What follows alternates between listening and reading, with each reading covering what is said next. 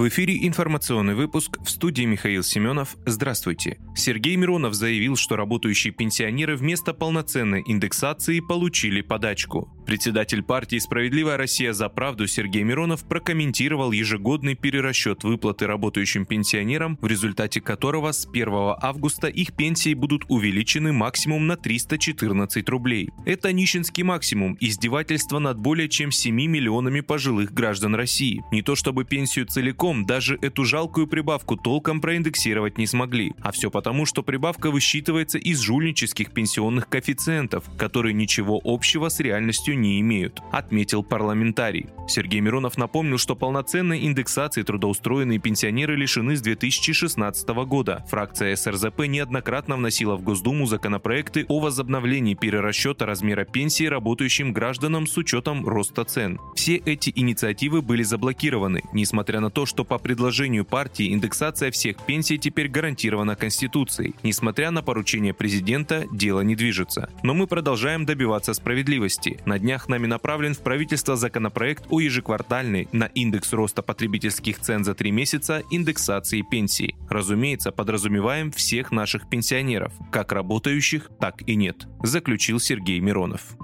Пресс-секретарь президента России Дмитрий Песков прокомментировал заявление заместителя министра обороны Украины Владимира Гаврилова о том, что Киев готовится потопить Черноморский флот с помощью западного оружия и занять Крым. Подобные заявления, которые содержат притязания на российскую территорию, лишний раз говорят о правильности и абсолютной оправданности специальной военной операции, ибо только такими средствами можно избавить Украину от подобных представителей руководства, сказал он ТАСС. Ранее советник главы Офиса президента Украины Украины Владимира Зеленского Алексей Арестович заявил, что украинской армии нужна бронетехника для перехода к контрнаступлению. Зампредседателя Совбеза России Дмитрий Медведев в свою очередь отмечал, что отдельные украинские политики угрожают нападением на Крым, но в этом случае их ждет судный день. ВСУ при обстреле Херсона попали в Антоновский мост. При обстреле Херсона есть попадание в Антоновский мост, но транспортный переход функционирует. Жертв среди населения нет, сообщил заместитель главы администрации Херсонской области Кирилл Стримаусов.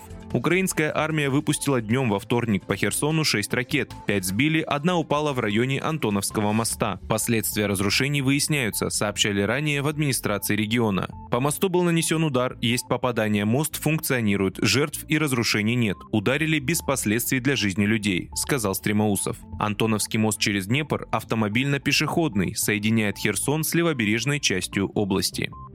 Пять случаев заражения под видом коронавируса кентавр выявили в Москве. В Москве выявили пять случаев заражения под видом коронавирусной инфекции кентавр варианта омикрон. Об этом сообщили в пресс-службе Роспотребнадзора во вторник 19 июля. Отмечается, что болезнь у пациентов протекает в легкой форме. На данный момент среди заболевших отсутствуют случаи госпитализации. До этого главный научный сотрудник НИЦ эпидемиологии и микробиологии имени Гамалеи Анатолий Альштейн выразил мнение, что новая волна коронавируса коронавирусной инфекции в России может произойти в конце июля, однако она не будет значительной. Он отметил, что она не будет связана с возвращением людей из отпусков, так как вирус в стране появился достаточно давно. Вы слушали информационный выпуск. Оставайтесь на справедливом радио.